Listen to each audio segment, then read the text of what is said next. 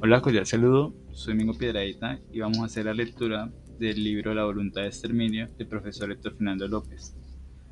El profesor eh, hace parte de la Escuela de Economía y Administración de la Universidad Industrial de Santander, es economista y magíster en Economía de la Universidad Nacional de Colombia y es doctor en Filosofía de la Universidad de Valencia. El título tiene por nombre La voluntad de exterminio y eh, fue publicado por Ediciones Orfe en el año 2022. Fue publicado para las víctimas del COVID-19 y tiene una frase señalada. Hallábame a la mitad de la carrera de nuestra vida, cuando me vi en medio de una oscura selva, fuera de todo camino recto. Dante, la Divina Comedia.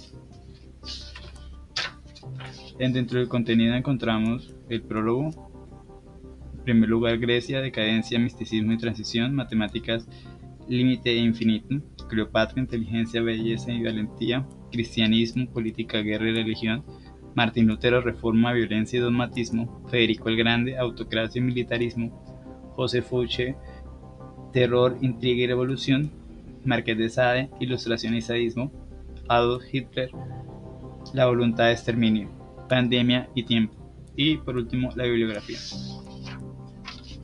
Se da paso a la lectura del prólogo. La pandemia del coronavirus nos ha enfrentado con algo que produce más angustia que el propio virus, con nosotros mismos.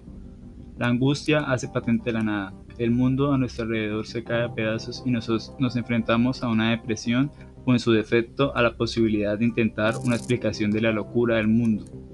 La cuarentena me encerró aún más en mi aislamiento. Las jornadas de lectura se hicieron más intensas y sin que me percatara del estado de ánimo que me embargaba, terminé escribiendo. No me enfrenté a la hoja en blanco porque lo que me impulsó a escribir fue el mundo que se desvanecía a mi alrededor. En Metafísica y Nihilismo había intentado una explicación de los fundamentos ontológicos de la crisis. Esta vez quise describir el carácter de nuestro tiempo y destacar a ciertas personalidades que habrían dejado su impronta en el actual escenario del mundo. La guerra del Peloponeso marcó el final del esplendor de la civilización griega y el pensamiento se citó más allá del logos. Más que una interpretación científica, la reflexión tuvo entonces la pretensión de una revelación. El declive de la sociedad griega transformaría la concepción de la matemática antigua basada en el límite de un enfoque que miró hacia el infinito. Pitágoras en el mundo antiguo y Descartes en la modernidad serían algunos de los, sus más destacados representantes. La historia encierra breves y casi secretos milagros.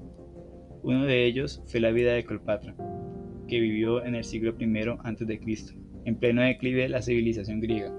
Su olfato y sus ojos de halcón le revelaron lo que hoy es una, una práctica extendida por toda la esfera terrestre.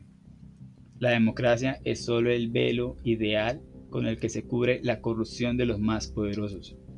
El cristianismo, surgido como una religión de los pobres, pronto se transformaría en uno de los más grandes poderes capaces de juzgar y dominar a civilizaciones enteras. Con, Constantino, la iglesia se fusionó con el imperio y emprendió la conquista del mundo, promoviendo guerras y esclavizando pueblos.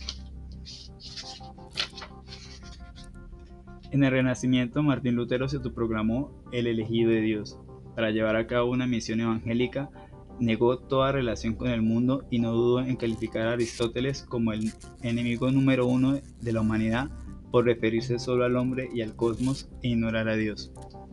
Su dogmatismo exacerbado desató la ira y el resentimiento de poblaciones enteras anestesiadas durante siglos por el narcótico de la religión católica. Los campesinos alemanes reclamaron entonces la libertad, pero el reformador vio en la insurrección la obra del demonio. No dudó en condenar a la hoguera a aquellos que habían tergiversado su mensaje divino. El alma escogida por el Señor para llevar un mensaje a su pueblo habló solo de, degollar, torturar, incendiar, incendiar, ahorcar y eliminar a los revoltosos, prefigurando el tenebroso escenario de los hornos crematorios de los campos de exterminio durante la Segunda Guerra Mundial. Inspirado en Martín Lutero, Federico el Grande convirtió al Estado débil de Baviera en la potencia militar más poderosa de Europa del siglo XVII.